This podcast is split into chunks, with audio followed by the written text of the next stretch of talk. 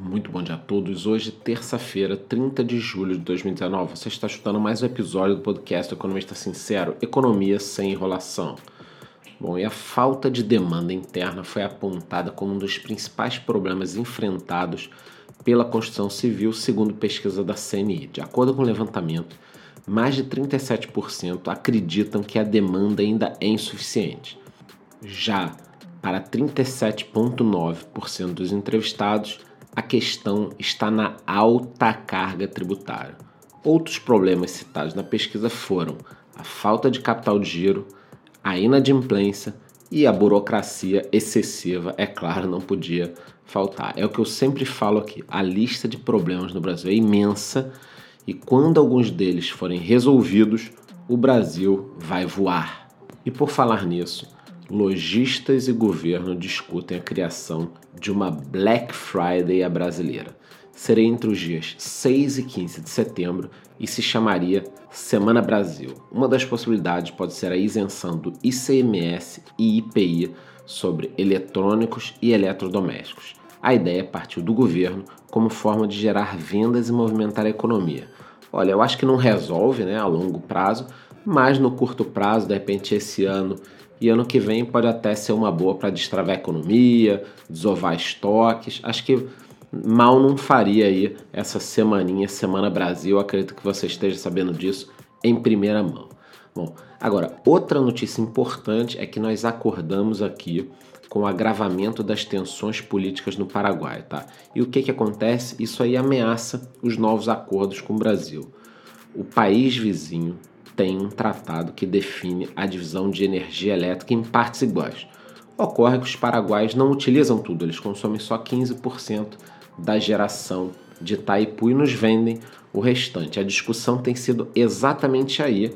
Eu estarei acompanhando o caso e qualquer novidade eu trago amanhã, nos próximos dias, para vocês, mas só para vocês entenderem que tem um imbróglio aí em relação à energia Brasil-Paraguai e Itaipu.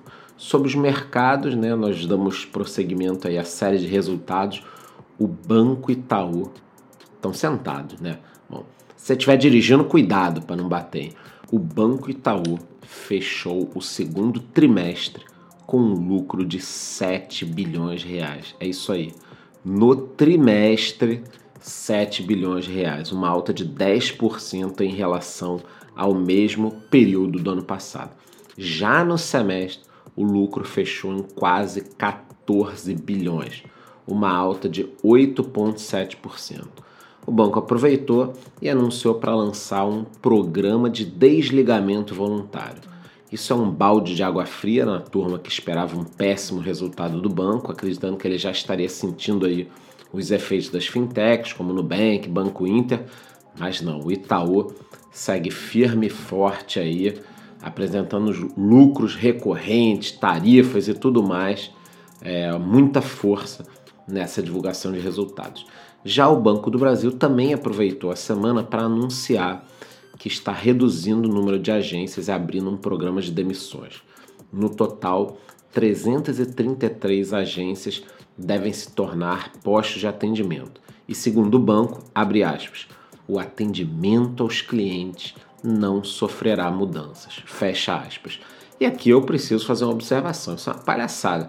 Será que esses diretores de bancos já precisaram alguma vez ir até uma agência ter um atendimento? Porque a única palavra que vem à minha mente quando eu vou até o banco, penso no atendimento deles, é um lixo.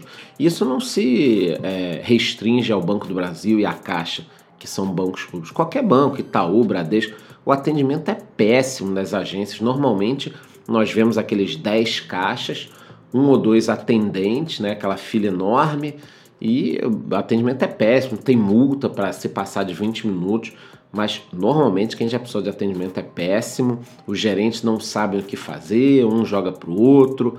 A verdade é que os bancos estão conseguindo manter o lucro, como o Itaú e tudo mais, mas o atendimento em si piora a cada dia. Bom, já a Multiplan viu seus lucros trimestrais recuarem 21%, saindo de 145 para 115 milhões.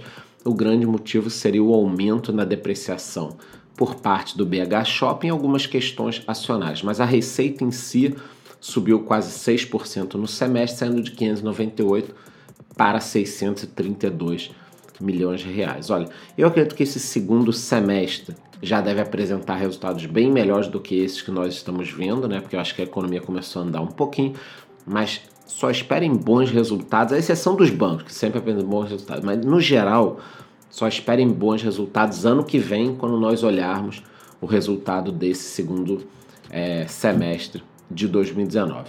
Lembrando que hoje teremos resultado da gigante mundial Apple, que é claro impacta aí a bolsa americana e bo as bolsas em geral no mundo inteiro, porque fala muito sobre a aceleração desaceleração mundial, tá todo mundo de olho na Apple. E ontem eu também fui perguntado o porquê de eu não gostar do ramo de aviação para investimentos. Acho que eu falei aqui no podcast ou no Instagram, e aí me perguntaram por que eu não gostava. Olha, ocorre que é um setor complicado no mundo inteiro. Aqui no Brasil, então, nem se fala. Quem é mais velho lembra Varig, VASP, Transbrasil, recentemente Avianca, que também quebrou. Então, assim, são só alguns exemplos do segmento que apanha demais. São custos em dólar, diversas dificuldades, pesados investimentos, uma margem espremida, oscilação no preço dos combustíveis. Sendo assim, é um nicho que eu prefiro ficar de fora, realmente não gosto. Agora, eu estou sempre aberto a escutar. Caso você pense diferente, você pode mandar uma mensagem lá no Instagram e quem sabe até me convencer de que eu estou enganado, mas por enquanto eu não tenho nenhum centavo no segmento de aviação. E para encerrar com o mercado de criptomoedas, o Bitcoin continua aí estável no mesmo patamar dos últimos dias na faixa de 9.500 dólares. Qualquer novidade sobre tudo isso eu falo com vocês. Amanhã teremos mais notícias. Aguardo vocês. Muito bom dia.